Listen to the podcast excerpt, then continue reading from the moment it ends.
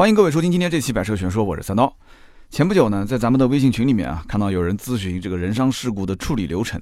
前两天呢，泰州有一家奥迪 4S 店试驾也出了一个非常严重的交通事故。那么群里面开始又很多人在讨论就是人伤事故这个话题。那我就看到群里有人在问啊，说三刀之前节目当中有没有聊过人伤事故怎么处理？是哪一期节目？说实话，就是看到这个留言，我自己也答不上来，为什么呢？我应该是说过这个话题的，但是我也记不得是哪一期。音频节目就这一点不太好啊，它不像文字，呃，文章这样子可以用标题、用文字的这个文章内容来搜索。但是呢，我自己也搜了一下标题，二零一六年的六十一期，我聊过一次如何一天之内处理完事故的理赔。但是那个呢，讲的是我的一个倒车的小碰擦的一个事故，不是很严重。那么还有一个呢，是二零一四年一百期节目，这个是很早以前的了，在我们另外一张专辑里面。那么当时呢，是我们百车全说工作室啊，第一位的嘉宾是我们的一位律师朋友。那么我跟他呢，在节目当中其实聊了一些关于人伤事故的处理，但是更多的其实内容侧重于是打官司过程中的一些注意事项。那么今天这一期节目呢，我觉得是有必要完完整整的跟大家详解一下人伤事故到底应该如何处理。那么这期节目呢，呃，篇幅比较长啊，文字我整理了七千多。那么这一篇图文呢，我们也会在六月十六号，也就是本周日的上午十点，微信订阅号“百车全说”上面发布。大家如果需要看文字版，也可以去订阅号上点击。那么今天呢，这个音频版本呢，我觉得可以讲的稍微的再放开一些了啊。那么时间会比较长，希望大家注意收听，真的是非常有用的信息。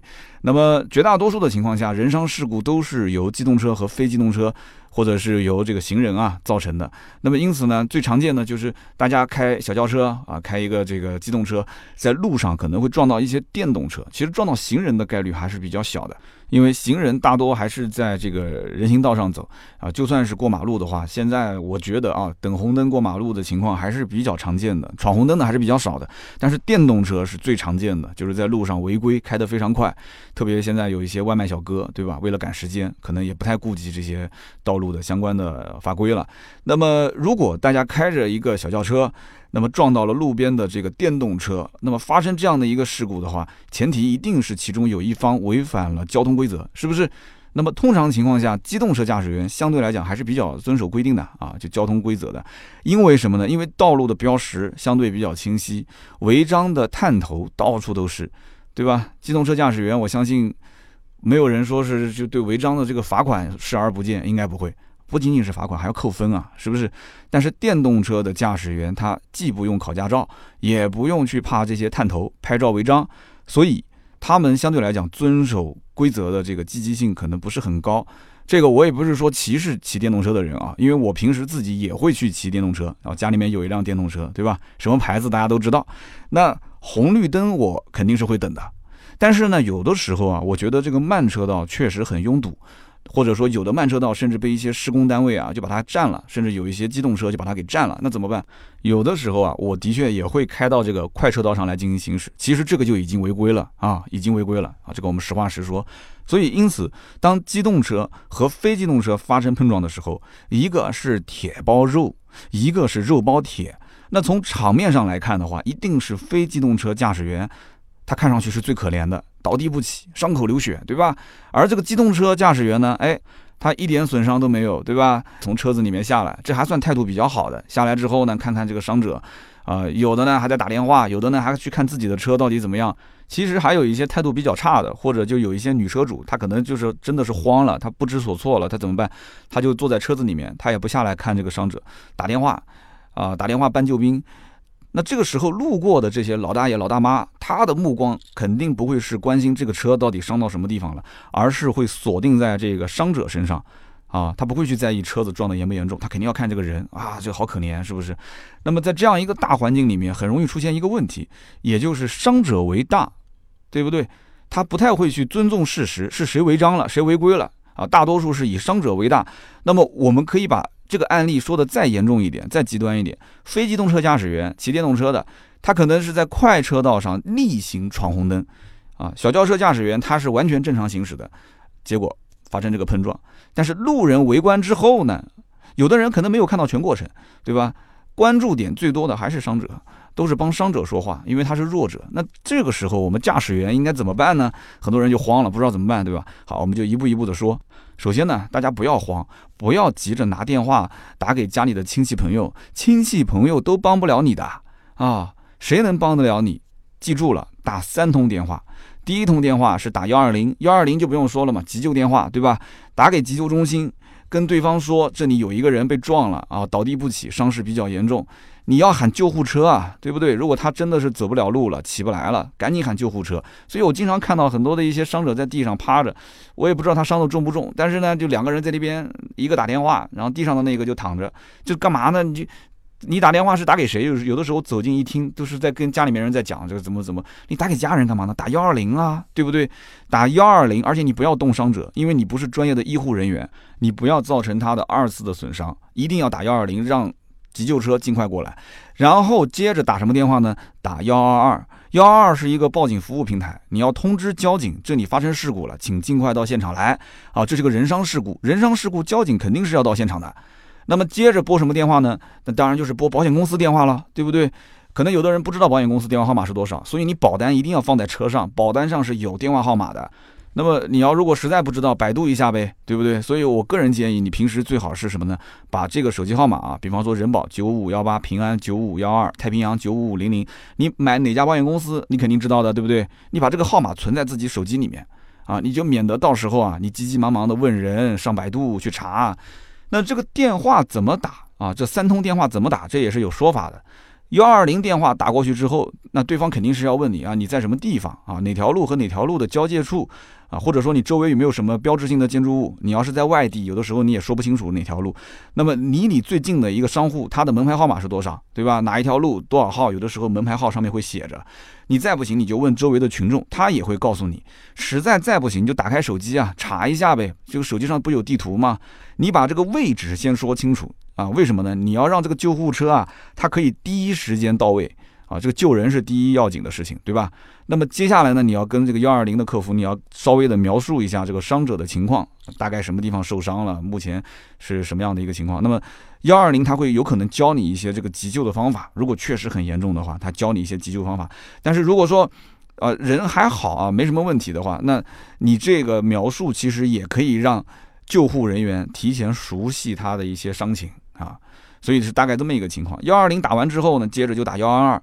那么幺二二呢接通之后，他肯定也会问啊，车主姓名、车牌号码，然后在哪条路上啊，地址以及双方的一个事故的相关情况。那么你的车辆能不能移动啊？伤者现在目前的一个伤势，现场有没有取证拍照？就如果说当时的这个事故责任啊不是很清晰。这种人伤事故肯定是要等交警到现场来判定责任的，大家暂时不要去动现场啊，不要去移动现场的车辆，包括这个伤者。那么这个时候呢，车主是可以现场拍照片的。照片怎么拍？照片就是证据嘛，对吧？拍照的话，我强烈建议啊，上网去学习一下，因为我们是这个音频节目啊，照片不太好放出来，三张照片就可以了。车头最远的地方，车尾最远的地方，以及地面的标线，你要把它拍进来，很简单的三张照片。啊，实在不行，我们节目的下方也会放出三张照片给大家看一下啊。那么这样的话，就可以判定这个事故的责任应该是谁的。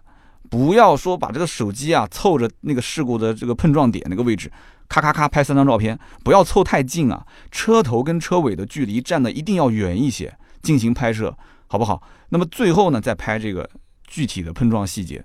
啊，车头远处，车尾远处，具体的碰撞点，三张照片。有了这三张照片之外呢，大家如果说手机有视频的话，你也可以在现场多拍一些视频啊，就可以把这个环境描述的更清晰一些。当然了，你车上如果有行车记录仪，那就更好啊。就是我建议就是拔卡啊，拔卡之前的话，最好手机如果有那种呃可以上传到云端的设置的话，就把这一段录像赶紧上传到云端啊，不要在乎那一点点流量费用的钱，因为你这个。存储卡它也不一定是保险，有可能你拔下来之后一读取，它读取不出来，啊，出现这个问题就很麻烦了。那么这样的话，相当于就是把证据进行了一个保存。与此同时，我个人建议啊，也可以在这个周围的围观群众当中啊，找几个目击证人啊，可以跟他们加个微信或者留个手机号码，请求他们，如果一旦后期如果需要的话，可以帮你做个人证。那么最后呢，就是要给这个保险公司打电话。那么给保险公司打电话，保险公司的这个接线员啊，他肯定也要问你车主姓名啊、车牌号码啊，包括你的这个保险的保单号你这个时候如果车上没有保单的话，我跟你说就很麻烦了。所以你一定要把你的保单平时啊就放在你的车上，放在你的副驾驶的手套箱里面。人伤事故，保险公司一定是会派这个勘察员啊到现场来勘察、来取证的。所以你把这些情况都说清楚了，对方他就会锁定你的这个车辆啊，发生这个事故了。那么有相关的人员到现场来，他这个流程就开始接入系统了。那么这几通电话一打完之后，很快你这个现场肯定就变得很热闹了，对吧？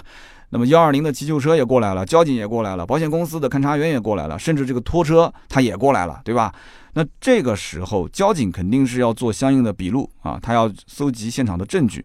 那么他肯定要问你，首先你要出示驾驶证、行驶证，然后包括你的交强险的保单，那你肯定都要给他看。所以这些东西你平时出门开车的时候一定要放在车上。那么交警肯定是先扣证，再扣车啊，车辆一会儿就被拖走了。那么交警现场肯定是要问你几样东西的啊，肯定是事故的一个发生情况啊啊时间点啊，然后也会跟周围的这些群众啊围观群众聊几句啊，寻求一些目击证人的这个相关的证据。那么。大家如果车上有行车记录仪，你现场他不会，你说交警你过来看，他不会看的。现场交警他没时间去看你的行车记录仪，但你要告诉他，我有行车记录仪，这相关的记录我会保存的啊。那么同时，车主你也要看一眼，看什么东西呢？就是事故发生点，它周围有没有监控探头啊？小区门口啊，路上啊，有没有监控探头？如果有的话，你也要记住啊，这个位置有哪几个监控探头？后期的话也有可能需要去取证。啊，想办法去调取这个监控录像。那么接下来就是大家很关心的事情了，就是怎么定这个责任？定责这件事情，因为人伤事故现场人多嘴杂，场面相对来讲会比较混乱。有的交警他不会在当场给出相应的这个责任的划分，他会先啊做个笔录，然后收集好证据之后，要求双方啊啊等到有时间了就来交警大队进行处理。这个时候其实保险公司也会有勘查员在现场。他会比较有经验，因为他天天就是处理这种人伤事故，所以你可以先问他，你说这件事情，你你大概估计我应该是什么样的一个责任判定？这些人是有经验的，但他说了不算啊。保险公司而且一般都会站在你的角度帮你去思考，他可能会根据人伤的情况，根据你实际的这个发生的碰撞点，他会说啊，这个事情我推断嘛，你可能会是次责啊，也可能是同等责任，同等就是五十五十嘛，那也有可能是全责。那你就会问了，说那对方又是违规又是那个的，那我难道就不是我免责，对方全责吗？对不起，告诉各位，出于人道主义保护啊，就算你完全没有责任，这个对方如果说是死亡的话啊，对方如果交通事故是非常严重，死亡的话，你都要去人道主义赔偿百分之十，这个没办法，而且保险公司的人说了不算，最终怎么定责是交警说了算啊，所以交警如果现场不判定，你可以问一下。啊，现场的这个保险公司的勘察员，你说大概我应该是什么样的责任？那么有人可能要问了，如果说非机动车又闯红灯又逆行，对吧？我前面说了，就完全就无视道路交通的这个安全法规，结果发生了这样的一个事故，我是正常遵守交通规则去驾驶的，难道我也要承担责任吗？就我目前了解的情况，机动车肯定是要承担责任的。最轻最轻也是次责，我刚刚都说了嘛，就算哪怕出现了这个这个非机动车的驾驶员死亡，哪怕就是定你是无责的啊，你高速公路开车，高速公路上面根本就不应该有这些出现，对吧？但是人道主义赔偿百分之十，但是这个里面我觉得最次最最少最少承担的责任都是次责，啊，这也相当于是人道主义了。那么非机动车它没有保险，对吧？那么机动车。他如果说完全是免责的话，那非机动车的这个车主，那既要吃人伤的苦啊，如果是死亡的话，那就是全家都得受苦了，而且还要自掏腰包去治病啊，去善后。所以从法理上来讲，有可能说有人讲这是活该，对吧？但是这个怎么讲呢？就是虽然他的确不遵守交通规则，但是在人命人伤面前，法理和道德中间，它还是有一些地带，有一些灰色的地带，是人情的东西啊，所以不太好说。那么在定责的过程当中呢？这个就要记住了。有些人讲说，那我作为机动车驾驶员就那么被动吗？下面我要讲的每一个字，我希望大家都要听进去，好吧？我把语速稍微也放慢一点点啊，我们讲清楚一点。在定责的过程当中，建议大家是把手机录音全程打开。手机录音根本占不了你多少的这个存储的，全程打开。只要一涉及到谈判，涉及到交警，涉及到跟这个对方的当事人，包括他的家属进行谈判，一定要开录音。开了录音之后。那么交警办案的过程中，你相当于是一个监督啊。这个过程当中很可能会出现对方啊，如果人伤比较重的话，交警可能会跟你谈说啊，这个人啊人伤这么重，我建议你是承担全责啊。虽然说他可能会讲啊，在这个事故判定当中，你应该是这个同等责任或者是次责，但是我建议你承担全责，因为这样的话，后期的这些费用都是会由保险公司承担，要不然对方，你看这么严重的话，后期的这个医疗费用会很多，他可能承担不起，到时候你们俩之间又要打官司，又很麻烦。但是在这种情况下，你一定要录音啊，做监督，而且。这个里面可能还涉及到一些可能私下要跟你谈说，哎，你你承担全责前提条件下，你可以跟对方啊签个协议啊，什么这个那个的。我觉得根本啊不需要这么谈，很麻烦的。这个到后面你要认全责的话，我跟你讲，到后面会遇到很多很多意想不到的麻烦。所以呢，对方只要有责，从我的角度出发啊，对方只要有责，就要让他承担相应的责任。啊，我可以承担次责，没有关系啊，哪怕五五五的这个同等责任或者是主责都没有关系。但是，一旦认定全责，后期处理起来会非常麻烦。所以这一点上，我觉得大家要据以力争啊。那么这一起事故如果发生，确实是你全责，那你就不要推卸责任了，你就承担。那这个没办法，谁叫你不遵守道路交通法规呢？对吧？你全责了。但是如果只要对方有责，一定要承担责任。我强调了很多遍了啊，你不要怕说交警后期可能会为难你，一切都要拿证据说话。事情必须要按照流程去办理啊，所以对方只要有责任，一定要让他担责任啊。担了责任之后，后续我就是怎么样去赔偿那个再说啊。实在不行，你起诉我打官司，这个是后话，好不好？与此同时，你可以提出要求什么？这个很关键啊！你要求对对方的电动车进行司法鉴定，这是你的合法的要求，这是每一个车主的合法要求。且不说这个电动车，它可能存在手续不健全啊，没有上牌，对吧？或者是私下改装这一类的，这个都属于违法行为啊。就算这个车子是正常的上牌的电动车，我告诉你，很有可能它的制动系统、转向系统也因为长期没有进行保养，可能会出现相应的性能故障，这也可能是导致事故的原因之一。最关键、最关键的一点是什么？就是根据《中华人民共和国道路交通安全法》第一百一十九条第四款的规定，非机动车是指什么呢？非机动车是指以人力或者畜力驱动上道路行驶的交通工具，以及虽有动力装置驱动，但是设计最高时速、空车质量、外形尺寸符合有关国家标准的残疾人机动轮椅车、电动自行车等交通工具。那么，另外呢，根据《机动车运行安全技术条件》规定。无论采取任何的驱动方式，只要其技术参数列明的最高设计车速超过二十公里每小时，可以认定为轻便摩托车；最高设定车速超过五十公里每小时，可以认定为摩托车。所以你别管它用电不用电，如果这个电动车最终被鉴定认为是机动车啊，摩托车就是机动车，它认定是机动车，那对不起，这一起事故的性质就又要发生变化了。首先，机动车必须持证驾驶，对不对？无证驾驶机动车罚款一千块钱，同时拘留七到十五天。当然，这种人伤事故，交警不可能让他去拘留的，人都躺在医院里面了，怎么可能拘留呢？他不会这么做的。但是你为什么还要鉴定这个电动车呢？因为你拿到这个相关的鉴定结果之后啊，你可以跟对方家属谈，腰杆子可以挺得很直，你知道吗？你看有多少机动车的跟电动车发生事故之后去鉴定。这个电动车呢，没有人，可能有人要讲了，那这个鉴定是不是要花相应的费用？首先，这个费用本来就不高，几百块钱。其次，根据《中华人民共和国行政强制法》第二十五条规定，检测、检验、检疫或者技术鉴定的费用，应当由行政机关承担，车主。可以不用承担这笔费用，所以你拿到这个鉴定结果，你很有可能后期啊，对方要想跟你翻脸啊，就是跟你这个狮子大开口要钱的话，你就可能用这一个鉴定结果来扭转局面。所以这个东西我可以不出示，但是我拿到手之后，我揣在口袋里面，真的有可能会扭转乾坤。好了，那么这个时候交警到现场处理相应的事故，应该差不多半个小时，肯定能处理完了嘛，取证取完了嘛。那么你的机动车。和被撞的非机动车啊，就暂且说它是非机动车吧，那么肯定也是被拖车公司给拖走了。那么幺二零的这个急救车肯定也到了。那么交警这个时候肯定是要求你把伤者赶紧送到医院去，对吧？如果你们同时车上有好几个人，肯定让其中一个人送伤者去医院，然后留一个人下来。这个时候很多人就可能有疑问了：这个到了医院之后垫不垫钱？是不是？网络上呢，曾经有一个叫“三不一没有”原则，我在节目当中也提过好几次。什么叫“三不一没有”呢？就是不垫付、不看望、不调解，没有钱。理论上来讲，坚持这个原则没有错啊，不违反任何法律法规。因为什么呢？因为根据《中华人民共和国道路交通安全法》第七十五条的规定，医疗机构对于交通事故中的受伤人员，应当及时抢救，不得因抢救费用未及时支付而拖延救治。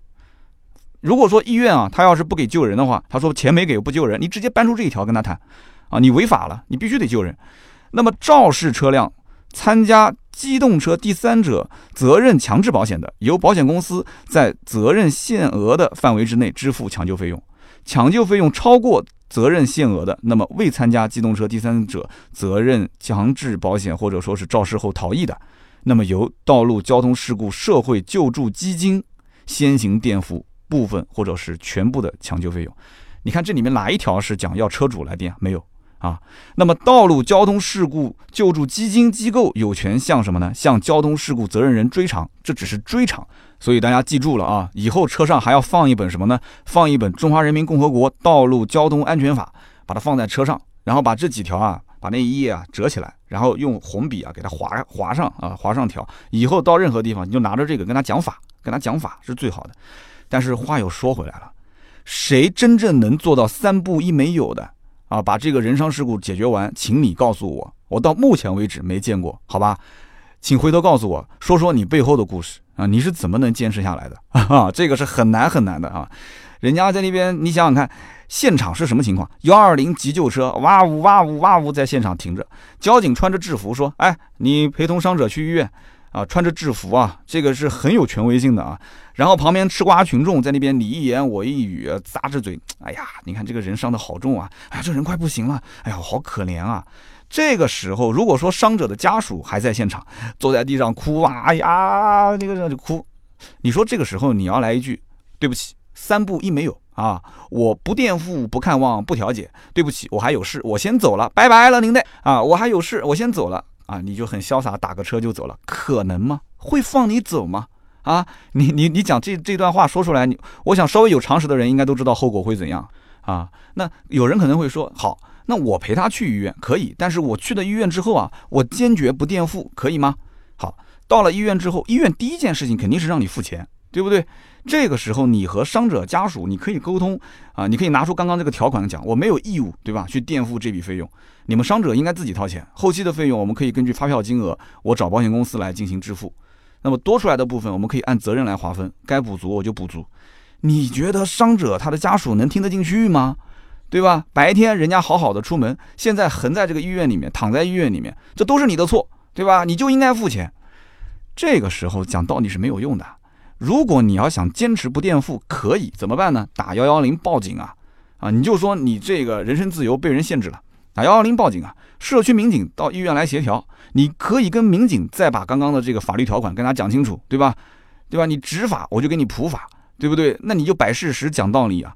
你说没有任何一条规定是人伤事故必须由我车主来垫付医药费的，对吧？并且这个事故到目前为止，很有可能现场他这个责任认定还没出来。而且这个事故的情况，你可以跟他讲嘛。当时对方闯红灯逆行，那我肯定不可能是全责，是不是？所以我没有义务垫付这个医药费。你不要跟车主的这个家属讲，你跟民警讲，你让民警放你走。民警说放你走了，他敢穿着制服，他敢他敢说你跟民警再再去再去说这个不行不行，不让他走，可以吗？不可以。所以现场的事故责任，如果说是认定只要你车主不是全责，那你也可以这么讲嘛，对吧？那双方都有责任嘛。而且事故没认定也可以这么讲嘛，你等认定出来之后我们再谈，是不是？但是如果说就认定你全责了，那你没有你没有任何理由，你就直接该垫就垫了啊。所以呢，这样一番的慷慨激昂的陈述，你如果既能镇住伤者的家属，你又能打动社区的民警，那么恭喜你啊，你不用垫付了，你可以甩开膀子就走人。但我相信更多的可能不是这样子的，更多的可能性是民警他也会帮助弱者，要求你车主先行垫付。啊，毕竟伤者在医院里面躺着呢，解决矛盾啊，平复大家的情绪，这才是社区的这个片儿警啊，民警当务之急。每一个这个民警在这个片区里面管辖这个区域，多少矛盾需要解决啊，大事小事，对吧？他的时间也很紧。如果这一位民警稍微懂一点保险的理赔相关的条款的话，他肯定会告诉你一件事情。那么什么事情呢？就是你的保险公司啊，其实可以先行垫付。但是什么叫做先行垫付呢？这里面强调一下啊，他不是当天当场把这个伤员送到医院抢救的时候，保险公司立马来人就送钱，不是这个钱。这个钱还是要你跟伤者之间协商，谁先把这第一笔钱交到医院。先行垫付的概念是什么？是后续他的医疗费用，保险公司可以先行垫付一笔钱。它这个先行的概念是指，比你事故完全处理之后，处理完了以后再进行报销，比这笔钱要早先一点啊。这个叫做先行垫付，也就是说中间它有一笔钱是可以给你一个缓冲的。啊，可以这么理解，所以抢救的钱，刚开始进医院的钱还是由你来垫，而且你要想拿这个先行垫付的话，你得赶紧啊，就是从这个医院出来之后，到交警大队，让交警大队的交警开相应的这个证明，拿着证明和相关材料去保险公司申请这个先行垫付的钱。那么这个申请通过之后，这个保险公司会直接给医院打钱。也就是说，他后续相关的住院的费用，只要是在一万块钱以内的话，这个额度他都可以先行垫付啊。为什么上限是一万块钱？因为交强险对于人伤理赔的最高额度就是一万，它这个先行赔付的标准啊，就是一个交强险的人伤最高的赔付标准一万块钱。那么这么一说，大家应该就很清楚了，是吧？人送到医院，第一笔的抢救费用，那肯定得自己掏一点。那当然了，你要连这一笔钱，第一笔钱你都不想掏，那你就打幺幺零让。社区的民警过来协调，他要愿意放你走，那你就走啊，你就一分钱都不用垫。那么你要是我走不掉的话，这笔钱你肯定是要垫的。但是垫完之后，发票一定要拿到自己手上啊，拿到自己手上，紧跟着赶紧去保险公司啊，去申请先行垫付。先行垫付不就有一万块钱的这个医药费可以后期撑一段时间了吗？那么后期如果一万块钱以外还有需要往医院打费用，那怎么办？你可以跟伤者的家属就协商，因为你人都已经走了嘛，对不对？你打电话你就跟他协商，你就说我已经垫了一万多了，对不对？那么剩下来的话，现在责任还没认定，剩下来的钱我希望你自己垫付，而且你也不用怕，你把发票保留好，后期该走保险走保险，该走赔偿走赔偿，是不是？那么这样的话，我觉得至少可以把矛盾啊减到最小化啊。那么再提醒一句，这个过程和伤者所有的对话最好也是录音啊，保留证据。好的。这个时候呢，伤者就住院了，对吧？住院期间呢，人之常情，肯定都会想着是去探望一下。那么这样呢，也好缓解一下大家的这个情绪，那么对后续的处理会有帮助。但是往往遇到这种事情，你探望了以后，有的人还带着红包去了，塞了点钱。但是等到他出院了，结果对方突然翻脸不认人，狮子大开口，张口就跟你要几十万啊！就是这里面的钱，说涉及到误工费、营养费、陪护费、交通费、精神损失费。几乎所有的人伤事故，我到今天为止看，最后都是要扯皮的，啊，就是你去探望人家，人家也笑脸相迎啊，但是谈到赔偿的时候，基本上都是狮子大开口。这个你为什么会认为他狮子大开口？因为他是站在他的角度，你是站在你的角度，双方的这个立场是不同的，最后都是要上法院打官司。那有的人就说了，我探望还是不探望呢？那我个人建议啊。可以带点水果去，不用带红包，不用塞钱，带点水果，象征性的去看一次，不要跟伤者走得太近啊。就目前来看，真的是几乎所有的人伤事故最后都扯皮，这里面那么多的费用，你说对方怎么去判定呢？你怎么去判定呢？人伤事故很多时候到最后啊，这个伤者的家属都是什么呢？上嘴唇碰下嘴唇，大嘴一张就跟你要钱了。但是车主稍微有点常识都知道，赔多少不是你说了算啊。你把所有的费用发票拿出来，对吧？我认发票，那么最后我给保险公司，保险公司他按照相关的规定来给你进行赔偿。就比方说吧，这里面的误工费算多少钱啊？人家说我一个月工资一万，一个月工资一万，你说了就是一万吗？误工费，保险公司会有非常详细的规定。你如果是每月缴纳五险一金的话，你是城市居民，我就按照你相应的这个标准来进行赔偿。那如果说你是农村居民，是个无业的。那怎么办？那就按照农村居民的相应的标准，就按照每一天来进行赔偿，一般也就是几十块钱一天，对吧？那么这个标准都是恒定不变的。那么其他任何的费用，保险公司也有相应的规定啊，这里面包括什么呃营养费啊、陪护费啊、交通费啊，保险公司一条一条都给你算得很清楚，不是你说了算。那说我不行，我不管，保险公司跟你是一伙的，对吧？你赔的太少了，我不行，我不能，我不能接受。其实呢，这个也可以理解，因为保险公司啊。这个时候肯定是站在车主的立场上帮车主说话，但是没办法，伤者和家属一定不会同意保险公司的赔偿金额，你怎么赔他都觉得少了，那你只有答应他的全部的要求，全部的索赔要求，他才觉得这是合理的。只有极少数的伤者，他可能会同意说啊，保险公司赔多少，那我就拿多少，啊，他会觉得说啊，这个事故当中我也承担一定的责任，对吧？那么这件事就到此为止。这种极少数，其实大家可以理解为几乎为零啊，几乎为零。所以打官司，法院来判决，这是最好的解决方法。无论说伤者家属怎么开口说要十万要二十万，我就当你说了个笑话，啊，那么去法院你起诉我，法院判多少赔多少。那么，因为涉及到保险公司需要进行赔偿，所以保险公司的法务他一定会啊参与这一场官司，一定会在开庭的时候到现场。那么在法庭上，你想保险公司的法务是什么？人家是专业选手，对不对？他肯定会把对方提出的所有的费用列个清单，然后指出这里面哪些是不合理的啊，指出不合理，他也是给出相应的这个规定、相应的证据。一个一个的给他砍掉，那么伤者作为起诉方，他真正能到这个法庭现场来的，我跟你讲啊，很少。为什么呢？因为他来了也没什么用，只能是听，对吧？那么会让代理律师过来啊，走个场，就说白了，走个场。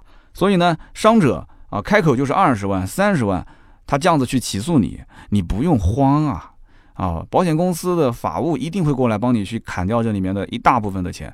那么最后判决下来，最后判个两万块钱、三万块钱的赔偿额，这个太常见了，相当常见，多了去了。那么最终判下来两三万块钱，这笔钱扣除你之前在医院垫付的相关的费用，那么剩下来的话，保险公司会给你一个赔偿额度打到你的账户上。那么再最后算下来，几乎自己是不用额外掏什么钱，几乎不用掏什么钱。那么在人伤事故当中啊，大家都知道。车主一般都会比较焦急，那为什么会比较焦急？因为自己的证件、自己的车辆都被扣着了，啊，就感觉好像自己的把柄被人攥在手里面。其实根本不用着急，因为交警他扣车辆啊，扣押车辆是为了调查取证，他不是说针对你驾驶员个人。调查取证，他的扣押是有时限的。根据《中华人民共和国行政强制法》第二十五条规定，查封、扣押的期限不得超过三十日。那么情况如果复杂的，经行政机关负责人批准，可以延长，但是延长期限不得超过三十日。那么法律、行政法规另有规定的除外。延长查封、扣押的决定，应当及时书面告知当事人，并且说明理由。那么对于物品需要进行检测、检验、检疫或者技术鉴定的，查封、扣押的期限不包括检测、检验、检疫或者技术鉴定的期限。检测、检验、检疫或者技术鉴定的期限应当明确，并且书面告知当事人。啊，如果交警讲说啊，这个车子拿出去检测了、检验了，那你就出示书面告知我检测、检验的期限是多少。到了这个时间，我仍然要求你放车。啊，就是很多人心里面没有底，不知道自己的车要扣多久。那这条规定讲的已经非常清楚了，对不对？如果事故责任认定书下来了，你必须放车，因为事故责任认定已经确定了，你这个只是调查取证。你结果都有了，你还调查取证什么呢？放车啊，必须放车，对不对？那么交警如果说扣车，并且没有出示这个事故责任责任认定，就双方还是有有有有很多的地方需要去调查取证，需要去认定的。好，那就扣你扣我三十天，到了三十天你还是需要给我放车，三十天给你调查取证还不够吗？那么三十天如果说还不够，交警说这件事情很复杂，那你就出示相应的证明。啊，你出具延长扣押我的决定书，书面告知我，说明理由，那我再给你扣三十天，那就六十天，对不对？那刚刚讲了嘛，如果在这个期间你又要做什么检测、检验、检疫、技术鉴定，OK，你就再给我出书面证明，你要到底扣我多久？啊，哪怕就是再给我扣三十天，那不就九十天了吗？没事，九十天我照样可以把我的车拿出来。就是我的意思，就是不能说一味的。无条件的扣，我不知道你扣我多久。很多人其实心里面慌，就是不知道扣多久。如果他没有正当的理由就扣你的车，而且说你回去等消息吧，啊，我不给你出书面证明，我不知道具体什么时候放车，他敢这么讲，那你就直接找交警队的法制科或者是法制办，啊，全程手机录音，甚至你可以打开手机，你可以录像嘛，对吧？取证嘛，你投诉嘛。好，那么。时间到了，你可以拿到这个车辆了。怎么拿车呢？交警大队的交警会给你开一个叫做车辆返还通知书。那么这一份车辆返还通知书，它会注明啊，三天之内，请你到什么地方去取车。那么停车期间的费用是不需要当事人承担的啊。这个单子上会写清楚。有的人自己不看因为你自己不看，有的这个停车场它又不是很正规，出门就跟你要钱，你就把钱给给了，回头你又说，哎呀，这个不正规，你要看清楚，这个车辆返还通知书上面写的就很清楚，停车期间不需要当事人承担。但是如果你逾期，你不去取车，你说这三天你忙你自己的事，你隔了七天八天去取车，那你需要承担这个相应的费用，啊，而且你到停车场取车，你也要长个心眼，这一类的停车场有的不太负责任，它都是外包的。不太正规，所以呢，我刚前面忘了说了，其实车辆被拖走的时候，你可以给车辆的外观啊、前后左右啊，包括内饰全部拍一张照片，然后到仪表台把自己的车辆公里数拍下来啊。你只是拖车，拖完之后停到停车场，你不可能动我的车。那我的公里数如果变动了，我的车辆如果有破损了，怎么办？直接到交警大队要求他们赔偿，这都是证据。停车费用一分钱不用交啊。但是这个拖车费用要交的啊，这个拖车费用后面保险公司可以给你报。对方如果还是不放车，直接打幺幺零报警啊。怎么说？就说有人非法扣押你的私人财产啊，让他赶紧过来处理。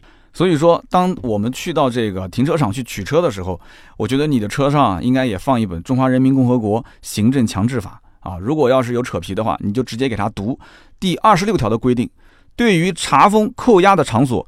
设施或者财物，行政机关应当妥善的保管，不得使用或者损毁，造成损失的，应当承担赔偿责任。对于查封的场所、设施或者财物，行政机关呢可以委托第三人进行保管，第三人不得损毁或者擅自转移处置，因为第三人的原因造成的损失，行政机关先行赔付后，有权向第三人追偿。所以这就是为什么我说，如果车辆在保管过程中有损失，你就直接找交警大队让他赔钱。那么，因为查封扣押发生的保管费用由行政机关承担，这就是为什么停车的时候啊，停了这么多天你不用交钱的原因。好的，这就是《中华人民共和国行政强制法》啊，大家也可以在车上背一本。那么拖车费用可以支付，为什么？保险公司它可以后期报给你。我刚刚前面也说了，拿到车之后做什么事情呢？你就可以去联系保险公司去修你的车了。那么这个时候呢，你的车也拿到了，行驶证也拿到了，驾驶证也拿到了，那你还慌什么呢？你什么都不用慌了啊。那么以上就是关于人伤事故的处理流程。这一个音频的文字版的内容，我会在周日的订阅号啊，也就是二零一九年的六月十六号这一天的订阅号会进行一个发布。那么今后呢，大家如果需要搜索这一篇文章，也可以在订阅号啊，随时随地有一个搜索的这样一个菜单。然后输它的相关标题就可以了，人伤事故啊，你都可以搜。那么希望这篇文章呢帮助到大家，也可以帮助到大家身边的有需要的人。那么关于人伤事故的处理流程，如果还有什么问题，也可以在节目的下方留言。我们的听友当中呢，肯定也有，比方说交警啊，有保险公司的人啊，有法院的人啊，有律师啊。当然，肯定也有亲身经历事故的当事人，我也想听听大家啊发表一下自己相关的一些观点啊和意见。那么，如果说我的文章当中有一些遗漏啊，包括节目当中啊，就是有些遗漏、有些错误的地方，那么也希望大家一并指出啊，帮我刊物，谢谢各位。那么留言互动是对主播最大的支持，我也会在每一期节目的留言区呢抽取三位赠送价值一百六十八元的芥末绿燃油添加剂一瓶。好的，那么上一期节目呢，我们聊的话题是什么呢？呃，关于免费保修保养是 4S 店续命的良药，那这一类的话题，我看留言回复的量不是特别大，但是回复的内容都是比较专业啊，而且很多人都是很用心的，打了几百个字在留言说自己的一些情况。那么我也知道了，聊车呢，大家互动性比较高，聊这一类呢，都是他有需求的人就会很关注，对吧？那么其中有一位叫做 Summer 念 S U M M E R Summer 念啊 S U，他说。在这个二零一五年的时候，我买了一辆自主品牌的哈弗 H 二。那么当时买车的时候送了三次保养，后来呢，我推荐我同事又买了一辆 H 六，那 4S 店又送了我一次保养，那么总共是四次。那么两年的时间，我就把这四次保养全部用完了。那么一七年的时候啊，有一次保养结束之后三百多块钱，当时呢，这个售后的 SA 啊，他就跟我说，他说你呢其实可以买一个延保套餐。啊，一千七百块钱可以呢，八年送十六次的保养，还会有其中送两年的延保。那听友肯定就会算这一笔账，我一次的保养是三百六，那么八年十六次保养就是乘以十六次就是五千一百六十块钱。那么这里面还含了两次延保，他一共才收了我一千七，他觉得可以啊，这个价格还行啊，没问题啊。他于是就签了这么一个合同啊，然后呢，这个对方又跟他讲说啊，就唯一的要求就是你呢，呃，延保的这两年啊，保险也得在我们公司买。他这么一想，那你就不就套路我了吗？对不对？那我就要问你，你买的是什么样的保险公司？他说，呃，可以买平安。他觉得那平安可以啊，大公司对吧？那你会不会保险的价格比外面贵？那对方说不会比外面贵，所以他又要求对方写了一个，就是这个续保的价格不比其他的就是市面上的价格高啊，只要高出两到三百块钱，那我就选择可以到外面买，对吧？然后他说行，没问题，你就这么我就给你签吧，反正到时候有什么问题你再说。他说，结果他一年半就已经做过五次保养了，每一次呢，虽然说的确啊小保养是不要钱的，但是。他也会要求我做一点这个，做一点那个，这就是你节目当中所说的那种套路吧？啊，那就说明他钱肯定也是给了，是不是？那么他说，三刀你也讲了，其实那些锁定保险公司的这种延保的套路，肯定会把那些小保险公司给挤出市场。那这样的话，将来他一家独大，肯定是对我们这些车主来说是不利的。啊，这是我们的一位叫做 Summer 恋啊，这一位听友他的留言。大家都知道啊，大保险公司通过这种合作把小保险公司给干掉，将来一家独大，那就有话语权了嘛。那么这种情况肯定将来对车主不利。但是那为什么还要买呢？其实很简单，车主只看眼前利益，对吧？那这一笔合同，哎，我觉得一千七买了一个五千一百六的保养，哦，划算啊，还有个两年延保。两年延保虽然锁定我一定要买这一家保险公司的这个保险。但是我还是觉得划算啊，反正早晚要买。就是老百姓是很单纯的，也可以说是单纯，就是他的思维逻辑都是直来直往啊，就是反正眼前既得利益能拿到我就拿就行了。至于你保险公司将来把谁给干死了，就跟我没关系啊。但是他听到节目之后知道了啊，原来是这么回事，他还是买了，是不是？那么下面一位听友呢，叫做 Sean N 五 S E A N 杠 N 五，他说今天呢，三刀说到这个 4S 店的销售和服务，我说一个我的亲身经历吧，去年。